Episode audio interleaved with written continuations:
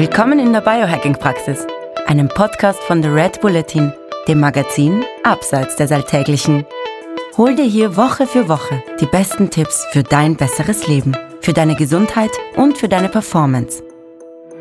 Und zwar von Biohacking-Profi Andreas Breitfeld. Und von Biohacking-Kolumnist Stefan Wagner. Bevor wir starten, ganz schnell die Tipps und Anregungen aus der Biohacking-Praxis verstehen Sie bitte nicht als medizinische Ratschläge, allein schon, weil wir keine Ärzte sind. Ende des Disclaimers. Gehen wir's an. Hallo Andreas. Hallo lieber Stefan. Heute fangen wir mit etwas ganz Besonderem an und zwar mit einem riesengroßen Dankeschön nach draußen an Sie da draußen, liebe Hörerinnen und Hörer, weil Sie haben uns viel Freude gemacht. Wir haben erfahren, der Juli war der Monat mit den bisher meisten Downloads der Biohacking Praxis. Ein einziger Monat ausgenommen, von dem wir aber glauben, dass da irgendwas falsch gezählt wurde, weil das ist dermaßen eine Zacke. Das sind jetzt verlässliche Daten und mehr als 9000 Leute hören im Schnitt jede Folge mag ich mir gar nicht vorstellen, wie viele das sind auf einmal. Das ist ein bisschen, bisschen viel, ein bisschen zu viel sogar für einen, für einen nischigen Trend von ein paar Spinnern, oder, Andreas? 9000? Kommt drauf an, es ist zumindest schon mal ein schönes gallisches Dorf. Also insofern, wenn ja. die Römer so weitermachen, wie sie sich gerade verhalten, dann haben wir außer Sch Wildschweinbraten, Braten noch ein paar andere Ideen. Nee, also ich freue mich wahnsinnig und muss mich an dem Punkt auch ein bisschen entschuldigen. Mich erreichen gerade relativ viele äh, Fragen zum Buch und Fragen zum Podcast und Fragen zu anderen Dingen des Lebens auf Mich erreichen Instagram. Fragen zum Andreas. Ähm, und das ist schön. Und ähm, ich komme komme da teilweise nicht mehr hinterher. Das heißt, äh, bitte, ihr Lieben da draußen, habt Verständnis. Ich muss mich in erster Linie um die Kundschaft kümmern, die quasi Beratungsstunden bei mir bucht, äh, schlicht und ergreifend, weil ich davon lebe. Und wann immer ich Luft habe, nehme ich mich auch gerne den anderen Dingen an. Aber wenn das mal ein bisschen dauert, ist es wirklich nicht bös gemeint, sondern eins der Dinge, die wir als äh, Biohacker halt auch lernen müssen, ist ein vernünftiges Zeitmanagement. Und wenn du nachts um elf noch anfängst, Instagram zu beantworten, Monaten, dann ist es eine bessere Idee. Du schaltest dein Device aus und gehst ins Bett. Vor allem, so weil da deine Körpertemperatur schon so weit abgefallen ist, dass du dann schlafen kommst, aber das ist ein Verweis auf ein bisschen später. Genau, deswegen ähm, eine Sache. An. Eine, na, warte, warte, warte, warte, warte, warte, warte. Eine Sache möchte ich vorher noch unbedingt loswerden, und zwar, was mich am allermeisten freut, sind ähm, diese vielen Zuschriften, die auch ich kriege. Nicht nur die Leute, die sagen, jetzt habe ich dem Andreas geschrieben vor zwei Tagen und habe noch immer keine Antwort gekriegt, was ist da los? Ich habe ihm geschrieben, welche Blutwerte ich habe und welche Supplements ich nehme und ich hätte jetzt gern bitte augenblicklich, ich, dann schreibe ich zurück und sage, es tut mir leid. Der Andreas ist ein vielbeschäftigter Mann und wir, wir nehmen so viele Anfragen wie möglich dann in unsere Hörerfragenfolge auf. Aber, aber, aber, was mich wirklich freut, ist, ich kriege ur viele Nachrichten von Leuten, die sagen, jetzt habe ich euren Podcast gehört, jetzt habe ich euer Buch gelesen und ich habe jetzt wirklich selber mit ein paar Sachen angefangen. Also kalt duschen in der Früh, rausgehen ins Freie, ein bisschen Sonnenlicht ähm, ins Gesicht lassen, auf die richtigen Fette achten oder beim, beim Bluttest ein bisschen genauer hinschauen. Das ist eigentlich das, da kriege ich ein ganz ein, ein ganz ein weiches Herz und ganz feuchte Augen, wenn ich das lese, weil das ist ja wirklich irgendwie super, oder? Wenn wir wenn wir es schaffen, dass Leute äh, ein bisschen genauer auf ihre Gesundheit oder auf ihre Leistungsfähigkeit und auf ihre Lebensqualität schauen, das ist schon geil, oder? Bitte, bitte macht weiter so allein schon deswegen, weil ich die Meta äh, Metamorphose von Stefan Wagner zum Bernhardiner noch abgeschlossen erleben möchte. Ja, ich hänge mir dann eine Schnapsflasche um und ein Hals und komme zu dir und grab dich aus. Das, wär, das, das, das, ist, ein, das ist ein Beutel. Beutel mit dem Schwanz. So, so 10.000. So, jetzt fangen wir aber an, über unsere Themen zu reden, weil wir müssen ja 10.000 im Schnitt pro Folge schaffen. Heute geht es um Körpertemperatur. Was ist denn das für ein blödes Thema, wenn sich die Leute denken, was wollen denn die über Körpertemperatur reden? Der Anlass dafür ist, dass der Andreas und ich ein bisschen drüber geredet haben. Ich habe ihm etwas erzählt und zwar, dass ich mich, ich halte mich für was Besonderes.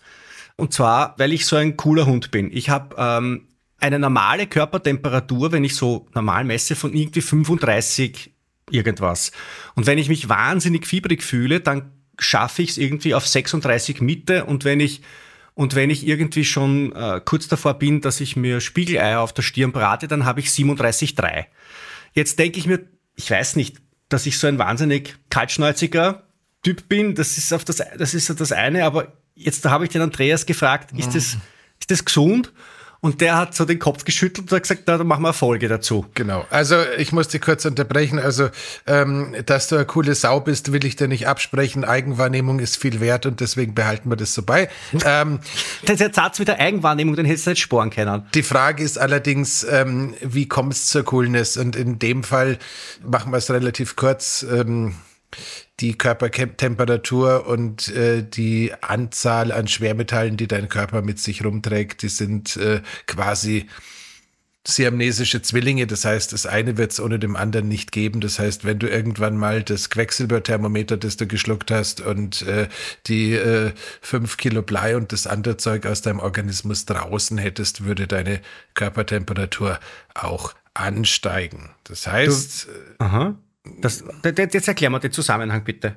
Die Schwermetallvergiftung, äh, von der wir sowieso schon wissen, dass du sie hast, und äh, ein Absinken der Körpertemperatur ist einfach eine ganz klassisch einigermaßen etablierte Korrelation. Ich muss allerdings darauf hinweisen, bei vielem, was wir heute besprechen, ist die Fachliteratur qualitativ ähm, überschaubar. Ganz viel von meinem Wissen zum Thema Körpertemperatur ist äh, aus einem Buch von einem Heilpraktiker namens Uwe Karstedt, glaube ich, entnommen. Das Buch heißt sinnigerweise 37 Grad. Warum es so heißt, ähm, werden wir nie erf erfahren.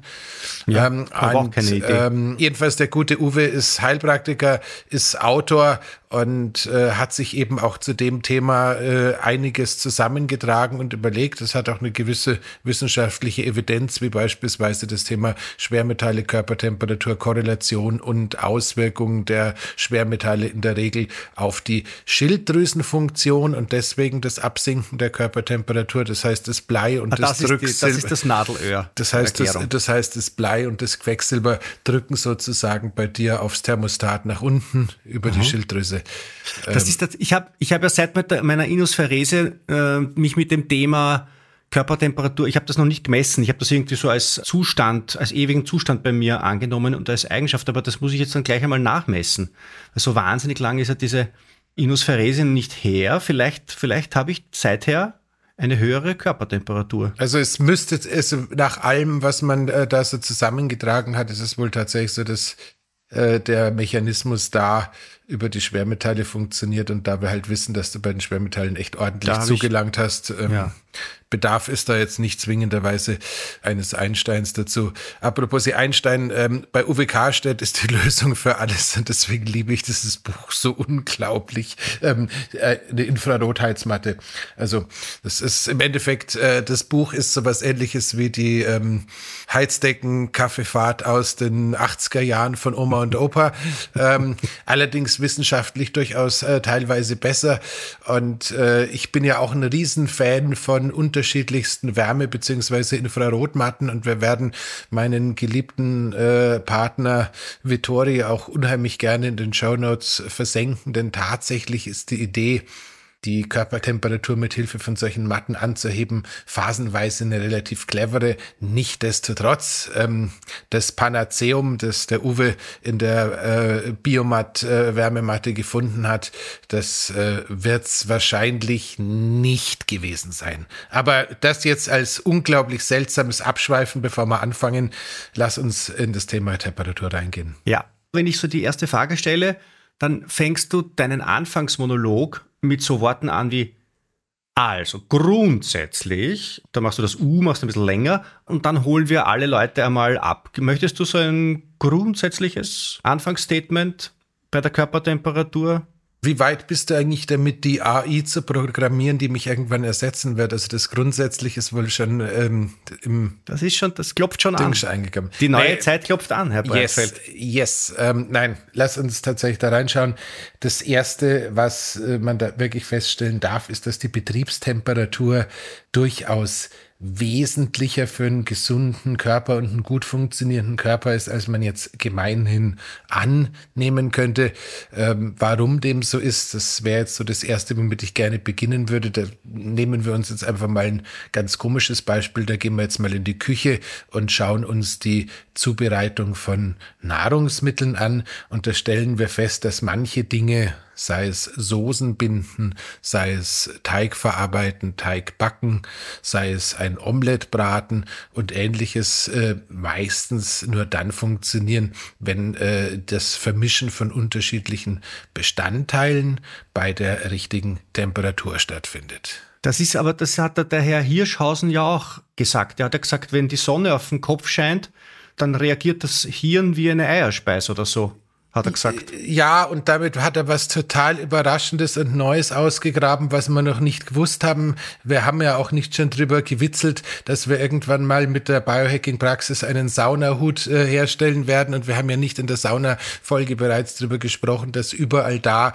wo extensive Hitzeexposition stattfindet, das Thema Kopfschützen schon relativ lange etabliert ist, sprich in der finnischen Sauna, in der russischen Sauna und äh, in der, im ayurvedischen wo sie ja diese Schwitzkästen oder Saunakästen, wie du sie bezeichnen möchtest, schon immer so gebaut haben, dass der Hals und damit auch der Kopf außerhalb der Hitzebehandlung waren, weil tatsächlich eine Übererhitzung des Köpfchens äh, zu Nebenwirkungen führen äh, kann. Offensichtlich ist es in der deutschen Politik auch angekommen, vermutlich aber etwas spät. Ich glaube, der Mann, äh, der uns immer dabei hilft, dass wir es genau andersrum machen, hatte auch was dazu gesagt, der Herr Labauterbach. Also insofern, ähm, Nein, aber es ist tatsächlich so. Ähm, Hitze ist eine schlechte Idee, wenn sie zu viel ist, beziehungsweise Hitze ist eine schlechte Idee, wenn sie zu viel ist und das Hirn erreicht, weil die Bildung von Heatshock-Proteinen, die wir normalerweise ja sehr gerne haben wollen, weil es uns äh, in vielerlei hilft, äh, jünger und fitter zu bleiben. Wenn das Eiweiß im Hirn gerinnt, dann ist tatsächlich äh, ein irreversibler Schaden entstanden. Und das äh, ist es wirklich wert, darauf hinzuweisen. Also eine ernsthafte Überhitzung vom Schädel wirst du nicht rückgängig machen. Ich weiß nicht, ja, wie viel Prozent der geistigen Leistungs...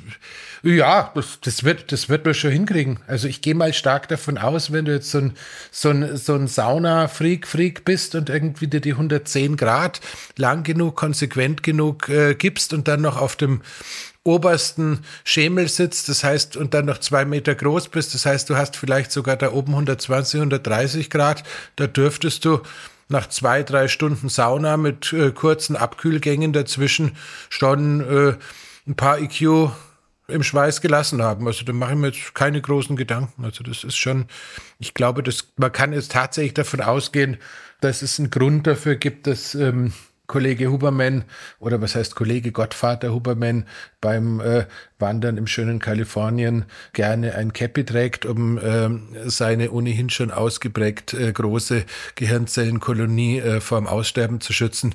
Also das wäre blöd. War, war er in dem Fall wirklich eine Schande, bei uns ja Mai, aber ähm, nichtdestotrotz, also diese Überhitzung des Kopfes ist schon ein Thema, ist aber halt auch irgendwie gar nichts Neues, sondern äh, wissen wir jetzt halt äh, seit Ayurveda, also 8000 Jahre, 10.000 Jahre, frag mich nicht, also lang genug. Das heißt grundsätzlich, äh, die richtige Temperatur ist dafür notwendig, dass verschiedene Prozesse im Körper richtig ablaufen. Das heißt immer dann, wenn Enzyme, also sprich Botenstoffe beispielsweise zum Einsatz kommen, ist es total schön, wenn der Körper die richtige Temperatur hat, weil dann diese Enzyme im Körper die entsprechenden Prozesse auch so ausführen, durchführen, auslösen oder was auch immer können, wie es die Natur es gerne vorgesehen hat. Das heißt, nicht nur zu unserem Nachteil, sondern auch zu unserem Vorteil. Du kannst davon ausgehen, dass alles von den, von den Botenreaktionen für den Muskelaufbau über, den, über, die, über, über die Verdauung von Speisen, über hast du nicht gesehen, mehr oder minder diese 37 Grad sind schon so ein bisschen ein Normstatus. Und äh, wenn wir den konsequent und äh, dauerhaft unterschreiten oder überschreiten, dann äh, wird es immer mit irgendwelchen Einbußen oder einem Mehrverbrauch von Ressourcen einhergehen der Paracelsus war das, oder wer hat das gesagt? Gib mir Fieber und ich heile jede Krankheit, oder was? Muss ich gleich schauen. Wer hat das gesagt? Einer von den Jungs, die seinerzeit noch ohne Unterwäsche und in Betttüchern durch die Gegend gelaufen sind, aber er dürfte schon gewesen sein, ja. ähm, in, in Parmenides. Okay. Äh, Na gut der wäre mir jetzt auch nicht eingefallen mit 37,5. Also. Nee, gut. Nein, aber jedenfalls äh, tatsächlich ist es äh, so, dass äh, die, diese erhöhte Körpertemperatur beziehungsweise das Fieber tatsächlich äh, dazu ge gedacht ist, Strukturen, die wir nicht haben wollen, abzutöten, in der Hoffnung, dass die Strukturen, die wir haben wollen, nämlich äh, der Rest unseres Körpers mit der Hitze besser zurechtkommen als die Böslinge, die da gerade in unserer Blutbahn umherschwirren. Insofern, ja, doch nicht nur die Wärme, sondern auch die Kälte und mit der hätte ich jetzt gerne eigentlich angefangen gehabt, scheint da ein bisschen eine Rolle zu spielen. Jetzt hat der Herr Uwe Karstedt da, ich weiß gar nicht, ob er Karstedt oder Karlstedt heißt oder egal.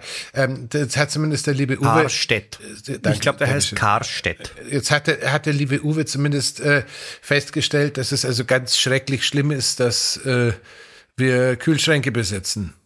Das ist schrecklich. Mhm. Und äh, tatsächlich ist es so, wenn wir jetzt das Thema optimale Körperfunktionen anschauen, dass äh, die Feststellung, dass wir halt vor der Erfindung des äh, Kühlschrankes keine Kaltgetränke in dem Maße gekannt haben und so ganzjährig gekannt haben, wie es heute der Fall ist, keine Eisspeisen oder überhaupt ganz viele kalte Nahrungsmittel, die sind tatsächlich was äh, relativ Neues mal wieder für unseren Organismus und führen tatsächlich zu einem gewissen Mehraufwand für den Körper, der unter Umständen, also wenn du jetzt irgendwie Leistungssportler bist oder irgendwie was ganz Besonderes vorhast, äh, dir ernsthaft Prozentpunkte kosten kann. Was meine ich damit? Angenommen, du trinkst irgendwie vor dem Abendessen einen halben Liter eines wirklich stark gekühlten Getränks, hoffen wir mal, das ist Wasser und nicht noch ein Cola oder so ein Schmarrn. Also ähm, jetzt hast du... Hirnfrost. Jetzt, dann kriegst du im ersten Moment Hirnfrost und das zweite ist tatsächlich, dass wenn du dann äh, äh, Nahrung hinterherhaust, dann wird, dann wird irgendwo im Darm, wo sich die Dinge dann endgültig treffen, ein Klima herrschen, das ein Tacken zu kühl gehalten ist. Und äh, um da die Möglichkeit überhaupt zu gewährleisten, dass die Dinge wieder funktionieren, muss äh, der Körper sozusagen den Speisebrei anwärmen, mhm. damit dann alle Prozesse so ablaufen können, wie sie ablaufen können. Jetzt ist das Ganze tatsächlich eine kalorisch relevante Geschichte und ich erinnere mich auch, dass es immer wieder ähm, auch im Bereich Gewichtsverlust oder Abnehmen so Ansätze gegeben hat, wo man gesagt hat, also möglichst viel kalte Speisen zu essen könnte, könnte sozusagen helfen, die ähm, Kalorienmenge der Speisen ja, zu reduzieren. Ist auch, glaube ich, nicht ganz unschlüssig. Das Problem ist nur, wenn du es mit sowas äh, klassisch kaltem, also im herkömmlichen Milchspeiseeis zu tun hast, dann ist das halt. Äh, Funktioniert das vielleicht nicht so gut. Ist das, aber, halt, ist das halt Kryptonit, minus 10 Prozent ist halt immer noch Kryptonit. Aber, also. aber wenn ich jetzt einen Liter Wasser trinke, kalt, und ich piesel dann ein Liter warm, also ich, ich habe das mhm. noch nicht gemessen, welche Temperatur das mhm. hat, aber ich vermute mal Körpertemperatur, mhm. welche, welche Temperatur, dann habe ich einen Liter Wasser von, ich sage jetzt mal 8 Grad auf 37 Grad genau. oder in meinem Fall hat er 35 Grad erwärmt, was ja, was ja schon eine ordentliche ja. Energieleistung ist. Das ist eine ordentliche Energieleistung und höchstwahrscheinlich könnte sich jetzt, könnte man da jetzt zum ersten Mal seit Bestehen dieses Podcasts die Kalorie, also sprich diese äh, Wärmeenergie in einem sinnvollen Kontext nutzen, weil da wäre die quasi ja. Ausgabemenge in Kalorien tatsächlich mal eine sinnvolle. Aber ich glaube, dass das, also wenn, wenn das eine praktikable Unterstützung des Abnehmens wäre, dann glaube ich, hätte man die jetzt nicht in unserem Podcast als, als, als Beifang erfunden. Ja, ich, du ganz, ganz, ehrlich, das Problem ist natürlich schon auch immer das, dass äh, ja die Körpertemperatur bei 37 Grad, also die normale Betriebstemperatur, eine Vielzahl von Vorteilen hat und äh, genauso wenig, wie du jetzt irgendwie den Tag in der Kryokammer verbringen kannst, um davon äh, quasi die Fettschmelze exorbitant anzuregen. Man könnte aber, man könnte aber, ausrechnen, man könnte aber ausrechnen, wie viel Energie es braucht, um den Körper auf 37 Grad zu halten und wenn man in der, also wenn man in der Kryokammer ist. Und dann kann man vielleicht aufkommen, dass man, ich weiß nicht, pro drei oder vier Stunden nimmt man dann eineinhalb Kilo oder zwei Kilo ab in der Kryokammer oder so. Das könnte man dann, man könnte dann theoretisch sagen, die kürzest mögliche Zeit, um seinem Idealgewicht näher zu kommen, wären dann 72 Stunden in der Kryokammer oder so. Wobei man da wiederum diesen inzwischen schon fast historischen Podcast von äh, Gottvater Huberman zum Thema Kälte aus den Anfängen seiner Karriere ähm, sich zu Gemüte fühlen müsste. Und letzten Endes war es ja da so, dass äh, das Wesentliche bei der ganzen Kälteexposition zum Thema Fettumwandlung, auch ein bisschen zum Thema Fettabbau, war ja das Schlottern und das durch das Schlottern ausgelöste Ausschütten des Hormons Succinat. Und ähm, ich glaube, dass du das in dieser Kältekammer, in diesem Kältekammer-Setup nicht hinbekommst. Und wenn ja, du innerhalb von 72 Stunden fange ich da schon zu schlottern an. Ja, aber allein schon, wenn ich daran denke, was mich das kostet. Das ist, das ist ein anderer Punkt, aber wahrscheinlich äh, hat sich dann auch ganz schön schnell ausgeschlottert und dann ist eigentlich sowieso alles egal. So, nee, zurück zum Thema. Also zu kalt ist tatsächlich scheiße, nicht nur wenn du erfroren bist, sondern schon deutlich früher. Und äh, das eben deswegen, weil verschiedene Verdauungs- und sonstige ähm, Abläufe nicht gut funktionieren. Das heißt, äh, zu kalt kann, äh, wie jetzt im Fall von dir, lieber Stefan, bedeuten, dass irgendwie Giftstoffe im Körper unterwegs sind, die der sozusagen damit die Schilddrüse nach unten drücken.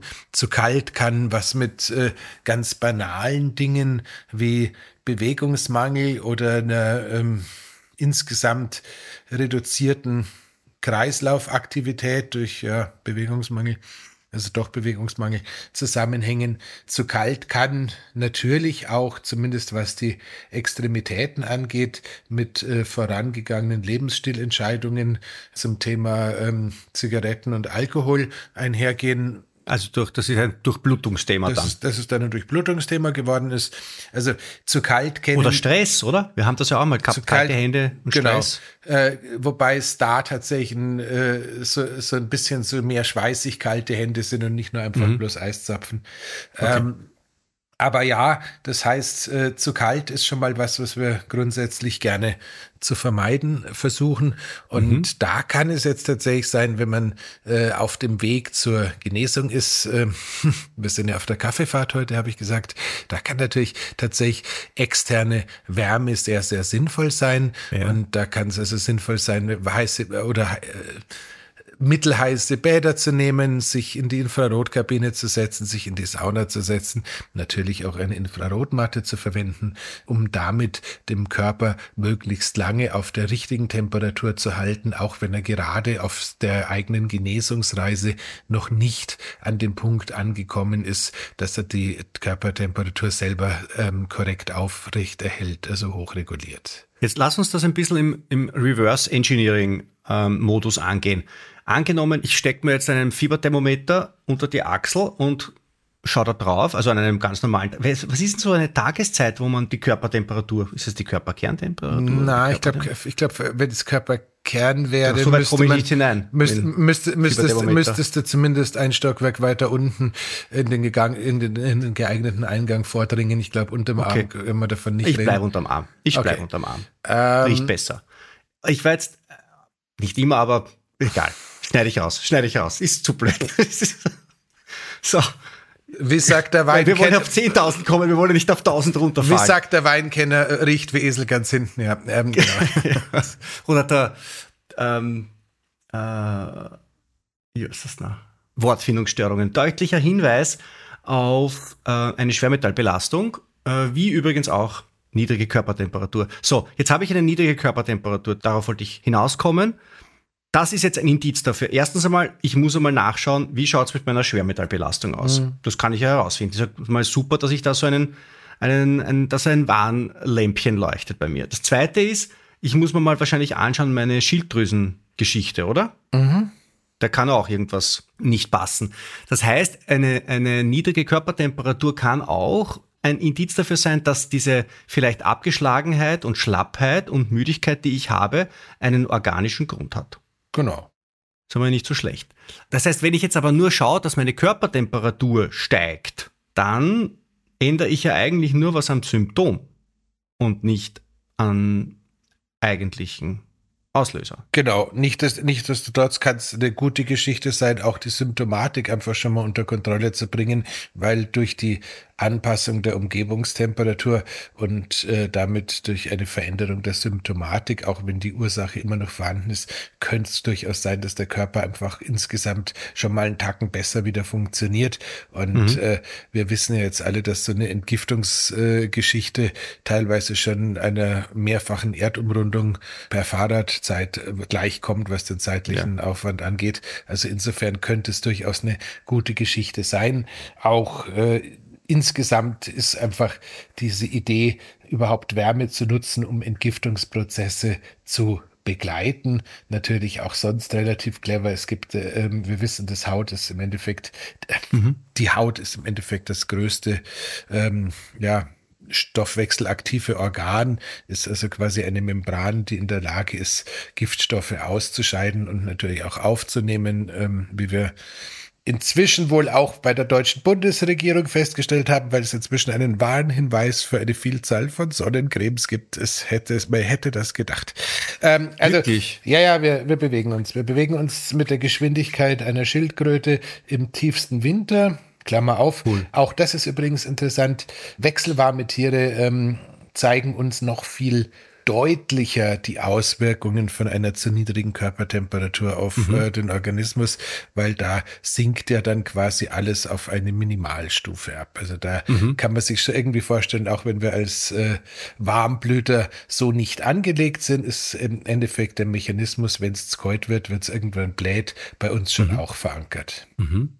Ähm, das heißt, wir haben jetzt irgendwie festgestellt, zu kalt essen, zu kalt trinken, zu viel kalt essen, zu viel kalt trinken ist schon mal schlecht.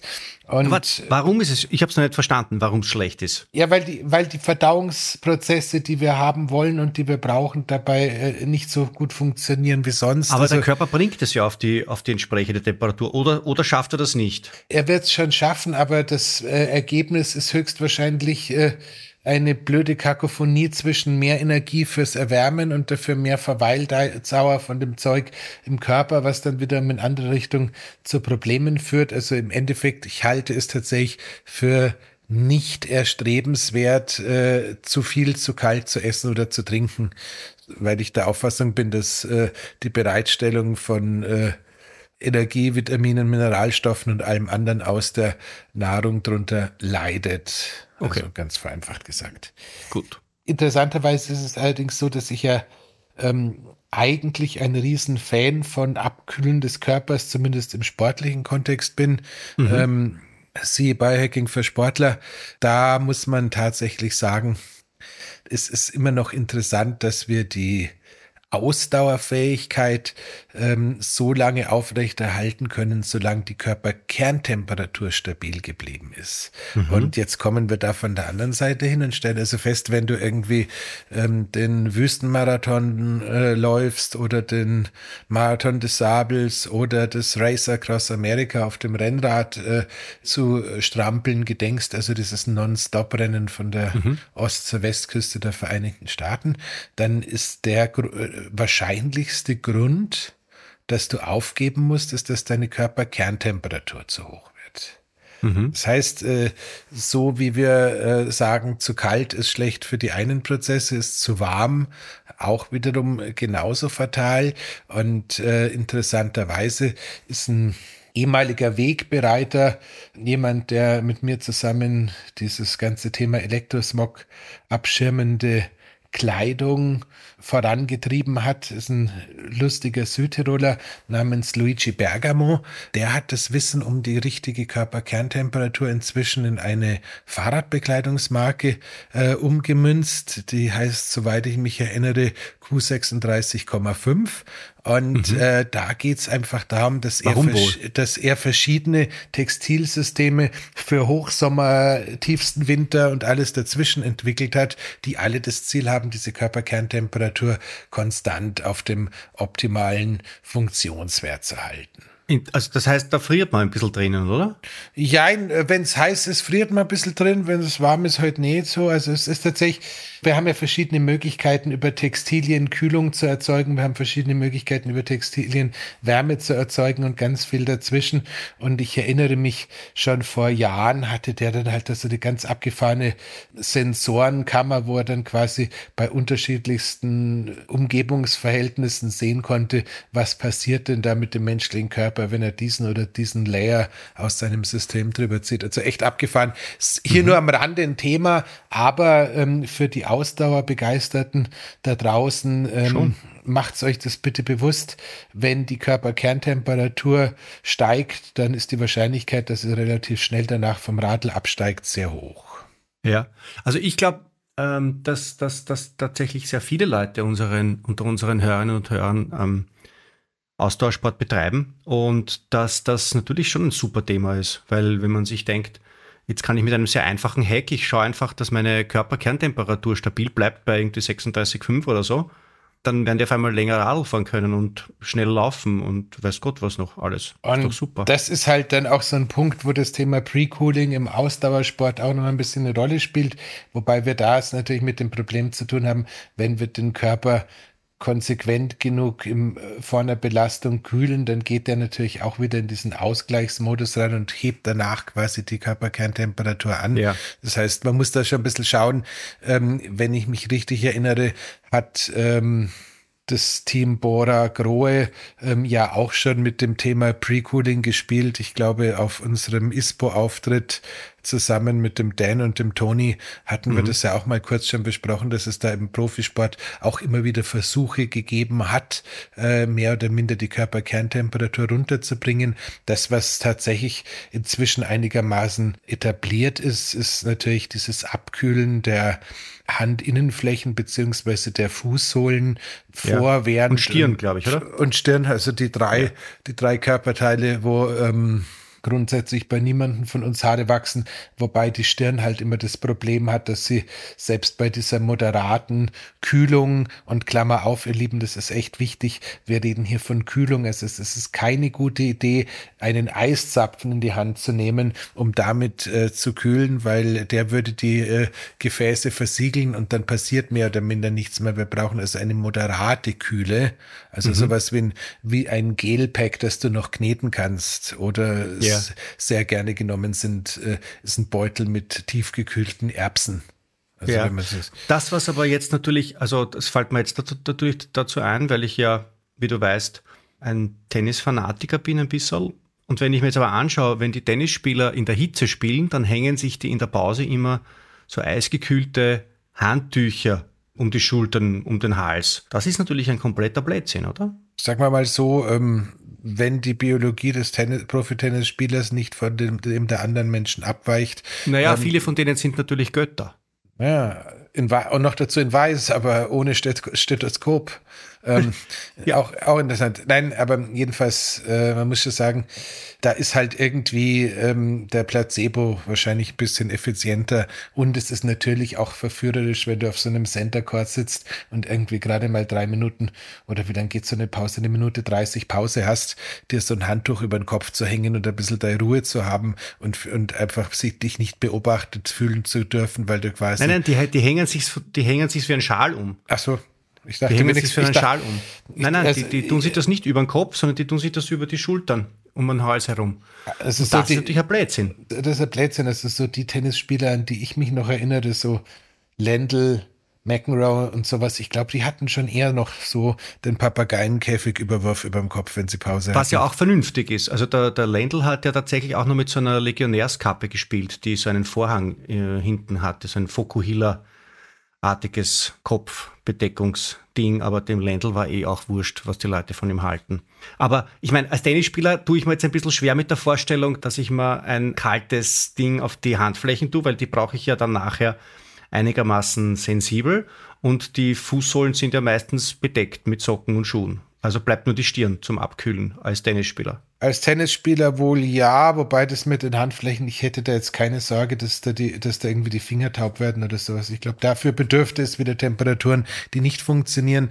Mhm. Und äh, beispielsweise für einen Fußballspieler in der Halbzeit die äh, Füße irgendwie in ein entsprechend kaltes Wasser oder sowas reinzutun. Ich glaube, das ist jetzt nicht so abwegig. Hatte ich auch glaube ich, die Woche eine Frage von einem Instagram-Fußball- Begeisterten, der wissen wollte, ob er die Füße in der Halbzeit mit abkühlen könnte. Und die Antwort lautet auch an dieser Stelle nochmal, ja, bitte tu das.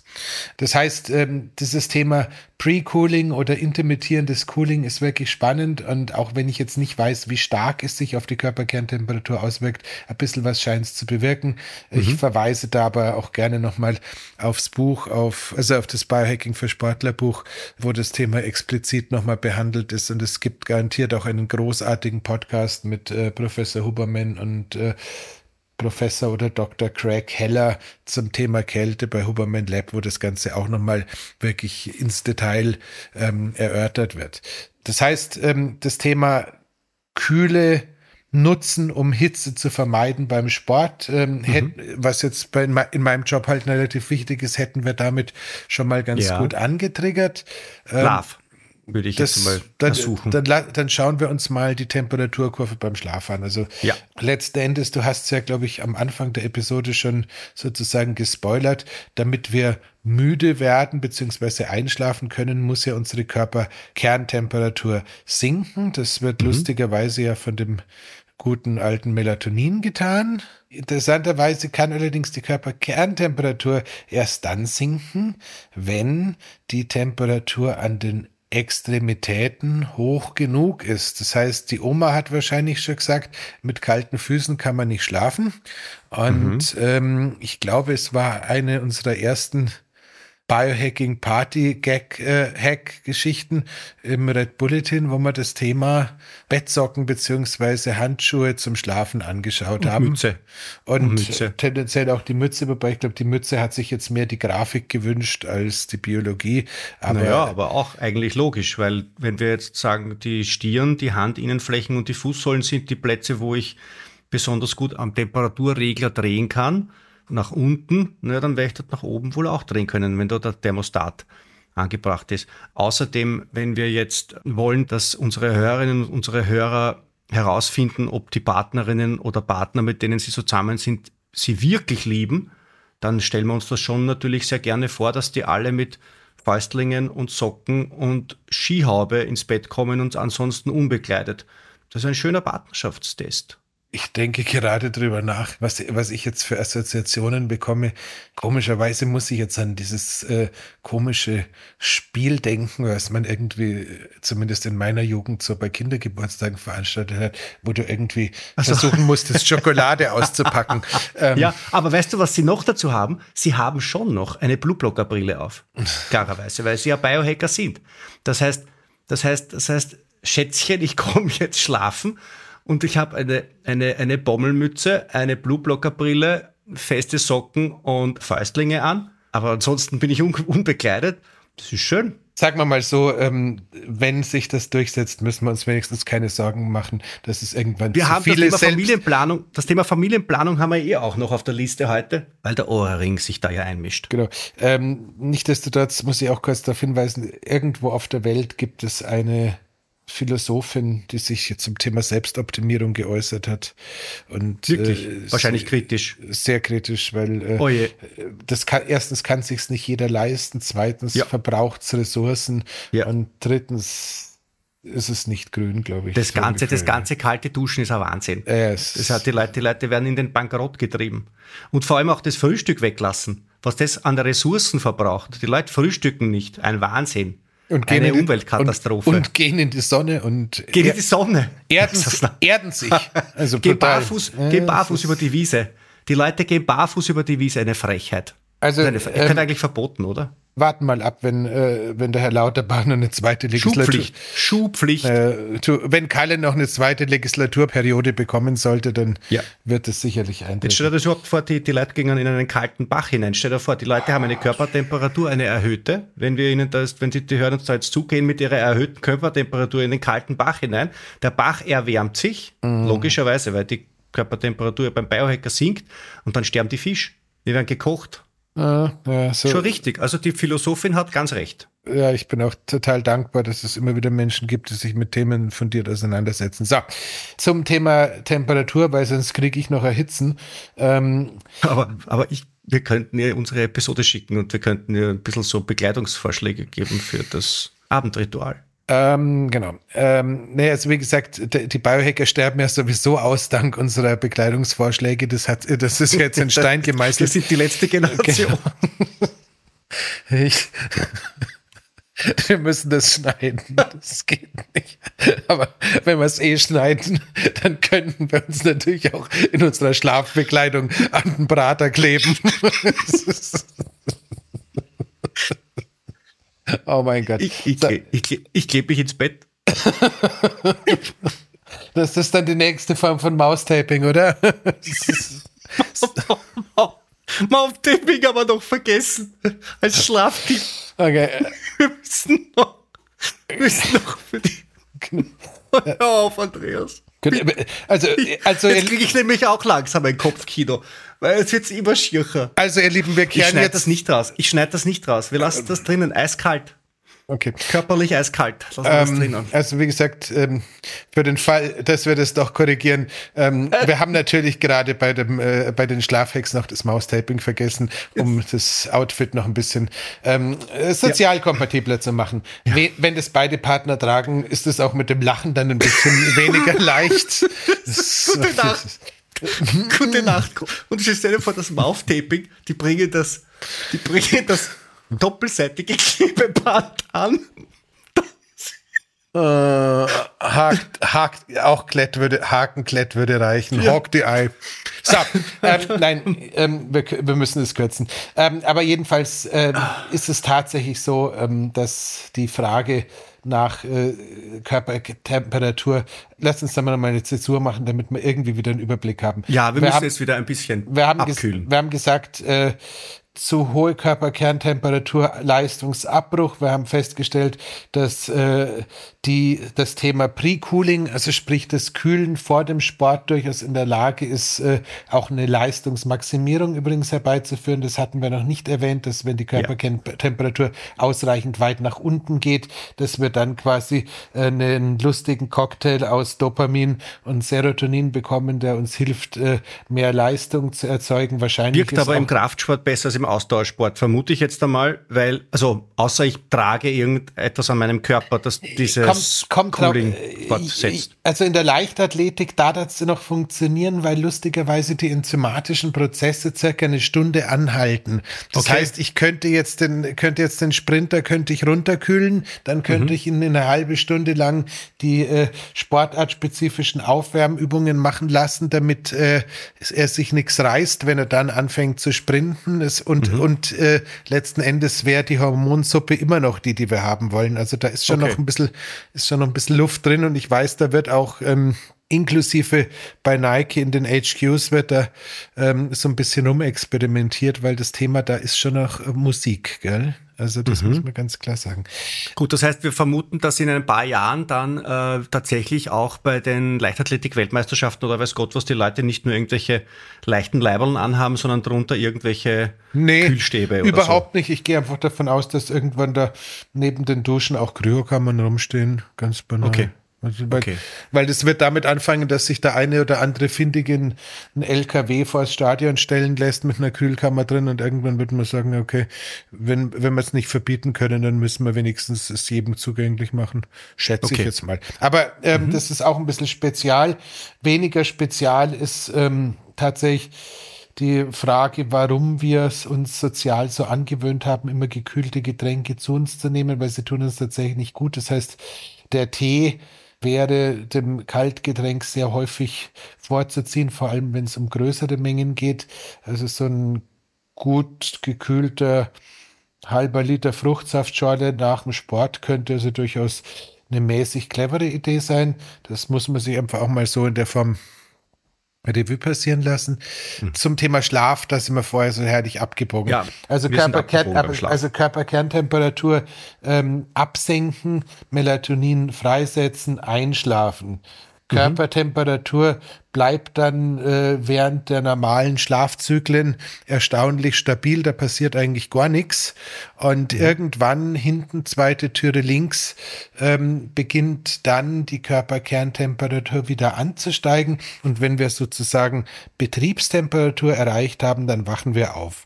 Dieses Ansteigen der Körperkerntemperatur und das gute Cortisol, also sprich das äh, Stresshormon, das ja ein sehr gutes Hormon ist, das nur einfach in manchem Kontext ähm, zu häufig und zu viel auftaucht, aber grundsätzlich unser Freund und nicht unser Feind ist, äh, sind genauso korreliert wie ähm, das Melatonin und das Absinken der Körperkerntemperatur.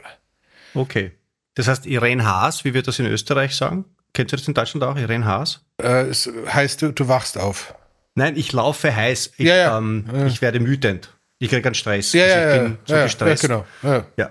Nee, nee, das ist, das ist, das ist genau das, wahrscheinlich ist auch das, die Redewendung der Hitzköpfigkeit Ja. aus ähnlichem Kontext in irgendeiner Ja. Weise zu finden. Ja.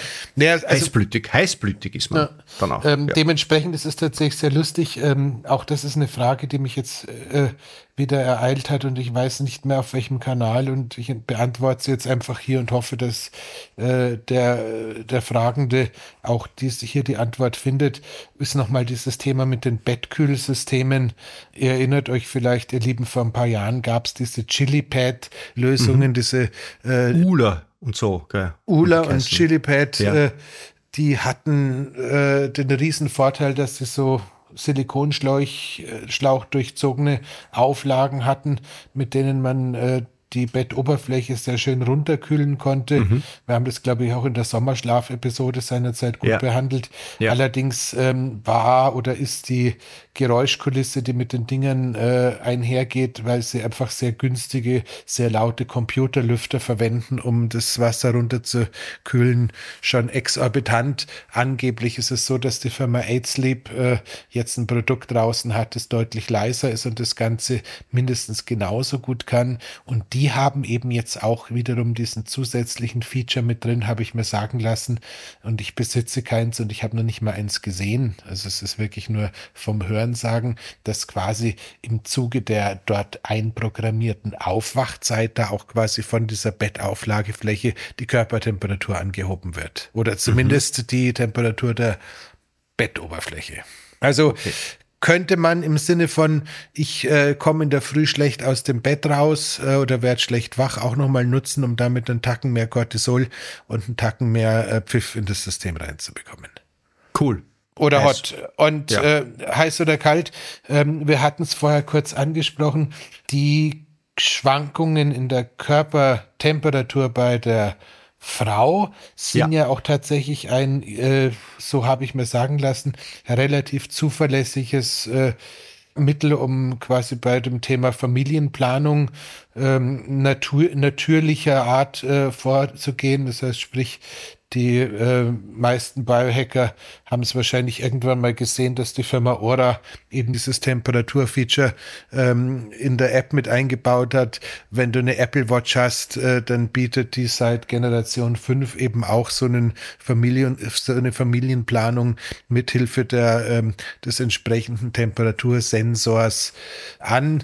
Ist das zuverlässig oder, oder, oder, oder hebt es die ganzen ähm, Effekte, die wir vorhin besprochen haben, wieder auf? Mai, sag mal so, Apple gehört Apple und Dell und Ora gehört Dell. Das sind jetzt beides, glaube ich, keine Konzerne, die ähm, in solchen Bereichen Empfehlungen aussprechen würden, die nicht in irgendeinem Maße haltbar sind, weil Die nicht, die nicht durch, durch Legal durchgegangen sind. Weil Apple oder Dell dürfte so zwei bis drei, ähm, vielleicht sogar vier Anwälte in der Legal haben, die dann sagen, okay, bevor wir jetzt für ungewollte Schwangerschaften Milliarden an Schmerzensgeld oder frag mich nicht zahlen, stellen Sie überhaupt die Frage, kann man jemanden, na, egal. Äh, du weißt, Ja, aber das ist dann möglich, dann, dann, dann beschäftigen Sie, dann beschäftigen Sie einflussreiche und viele tausend Menschen erreichende Biohacking-Podcaster, die dann zur Absicherung ihrer Familienplanungsfunktionen äh, Mhm. auch noch Ratschläge unter das Volk bringen, die dann tatsächlich jede körperliche Annäherung ausschließen. Ihr könnt übrigens gerne, wenn ihr diese Episode überstanden habt, äh, auf Instagram uns taggen, wenn ihr lustige Fotos von eurer Schlafbekleidung mit dem Hashtag @bettsocken ähm, Jetzt kann ich es doch nicht rausschneiden. Du nicht. Jetzt Ähm, kann ich es doch nicht rausschneiden. Es muss drin bleiben. in verkürzter Form. Ich habe Pech gehabt, ne? Da wird nichts, wird, bleibt alles drinnen. Ähm, naja, jedenfalls ähm, es ist August und wir haben, glaube ich, beide schon Hitzestich. Jedenfalls ist es tatsächlich so, dieses äh, Thema Temperatur und Familienplanung scheint sehr stabil zu sein. Ich maß es mir trotzdem nicht an zu sagen, es ist die Ja. ultimative Verhütungsmethode. Ich würde es jetzt auch einfach nur im Sinne von, ja, wir haben mehr oder minder fast genau die gleiche Körpertemperatur die ganze Zeit. Bei der Frau unterliegt sie etwas eher, eher Schwankungen als beim Mann, äh, würde ich jetzt gerne mal so stehen lassen, da gar Ja. nicht groß weiter drauf reingehen. Man muss auch sagen, dass diese 37 Grad, die der liebe Uwe da ausgegraben hat, wahrscheinlich irgendwas von 36,3 bis 37,5 oder so sind. Das heißt, die, diese Zieltemperatur ist ähm, auch nicht bei jedem gleich, selbst wenn wir alle keine Schwermetalle hätten und alle Organe einigermaßen gleich gut funktionieren könnten, könnte es immer noch leichte Abweichungen da geben. Aber so irgendwie, wie gesagt, wenn Luigi 36,5 gewählt hat und nicht 37, dann sagt es ja auch schon was aus. Und äh, wenn Ja. aber egal. Das heißt, ähm, jetzt haben wir ähm, gesagt, nicht zu kalt essen, nicht zu kalt trinken, gerne mal was Warmes. Wir haben gesagt, wenn der Körper schlecht funktioniert, auch gerne mal mehr Wärme suchen oder externe Wärme nutzen, sowohl um die ähm, quasi Symptome der Unterkühlung zu überdecken, als auch vielleicht um damit die Wiederherstellung der Gesundheit zu befördern. Wir haben uns mit dem Thema Sport äh, und Wärme und Kälte auseinandergesetzt. Wir haben uns mit dem Thema Schlaf und der Körpertemperatur auseinandergesetzt. Wir haben uns über die Familienplanungsaspekte der Ja, weiblichen. Körpertemperatur ähm, en passant geäußert und haben gesagt, dass wir eigentlich nicht viel wissen, aber dass es das halt auch gibt. Und ähm, was würde uns denn jetzt noch fehlen? Ich glaube nicht so wahnsinnig viel. Mir fällt jetzt nicht mehr irre viel ein. Außer, dass ich jetzt natürlich versuche, wenn ich da jetzt bei dir schon quasi eine gratis Beratungsstunde kriege, dann würdest du mir jetzt also empfehlen. Also erstens einmal, ich muss jetzt einmal wirklich mein, meine Körpertemperatur wieder messen. Das habe ich nämlich wirklich seit la- langer Zeit nicht gemacht. Kann ja sein, dass meine Körpertemperatur sich durch meine Ionosphärese eh schon normalisiert hat und die ganze Folge eigentlich hinfällig ist. Das werde ich jetzt einmal überprüfen. Das schreibe ich dann in die Shownotes hinein, welche aktuelle Körpertemperatur ich habe. Die messe ich in der Früh nach dem Aufstehen, oder? Ja. Wann messe ich die am besten? Ja. Okay. Dann bleiben Sie dran bei den Shownotes, liebe Hörerinnen, liebe Hörer.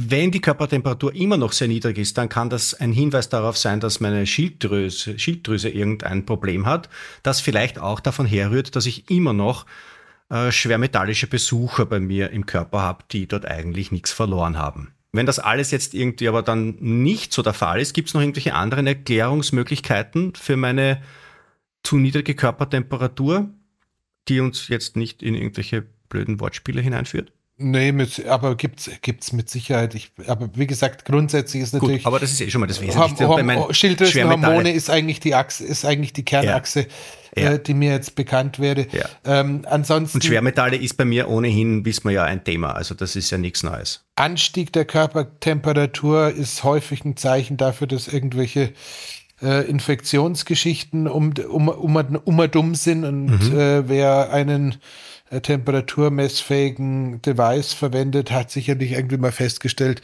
dass irgendwie schon einen Tag oder zwei Tage bevor irgendwie die Erkältung, Grippe, Infektion oder sowas durchbricht, die Temperatur nach oben geht.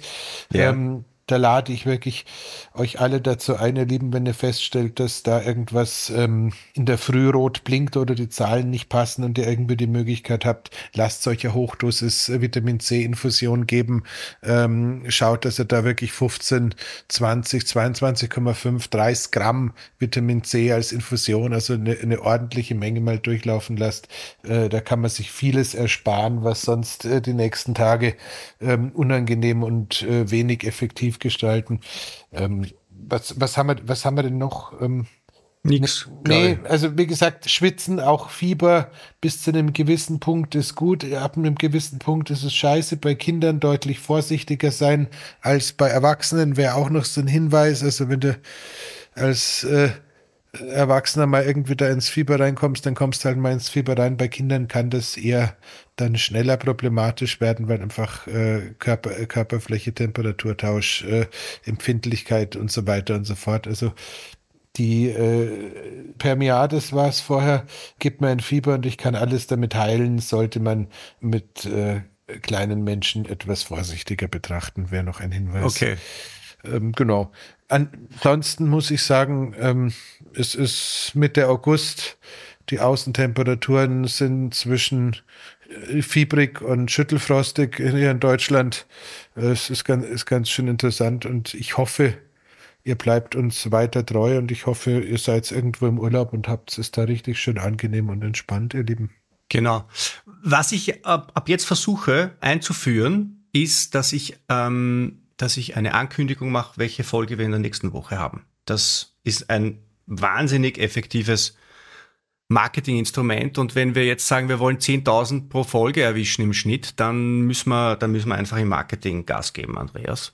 Mhm. Nächste Woche, Drumroll, geht's um Vagusnerv. Ja, also da werden wir summen und wir werden singen und wir werden unser Gehirn und unseren Darm miteinander verbinden. Ist, äh, das werden wir tun und das ist auch so schön, weil es noch so mal ein schöner Hinweis auf die Entgiftung ist. Danke, lieber Stefan, hätte ich völlig vergessen. Auch die Entgiftung funktioniert natürlich nur dann, wenn äh, der Tonus des Vagusnervs gesteigert ist und der Mensch tiefenentspannt ist. Wow. Dementsprechend. Dann siehst du, das ist, als, als wäre es abgesprochen. Als wäre es abgesprochen. Wir, wir skripten jeden Witz äh, und ja, ähm, auch sicher. die jeweilige Bettbekleidung. In diesem Sinne, ihr Lieben. Alles. Bettbekleidung, ja, nicht also hartes K, weiches D. Bleibt uns gewogen. Vielen Dank, es hat, heute hat Spaß gemacht. Bis zum nächsten Mal. Sonst etwa nicht? Na, wurscht. Bye bye. Baba. Das war die Biohacking-Praxis, der Health Performance Lifestyle Podcast von The Red Bulletin. Mehr davon findest du überall, wo es Podcasts gibt, auf www.redbulletin.com und natürlich in unserem Magazin. Stefan Wagner schreibt im Magazin Carpe Diem eine Kolumne über Fort- und Rückschritte im Leben eines Biohackers. Andreas Breitfeld ist der Red Bulletin-Experte für Biohacking. In München betreibt er das europaweit einzigartige Biohacking Lab. Mehr Infos dazu findest du auf www.breitfeld-biohacking.com. Hat dir unser Podcast gefallen? Dann freuen wir uns über deine Bewertung. Und noch mehr, wenn du uns weiterempfiehlst.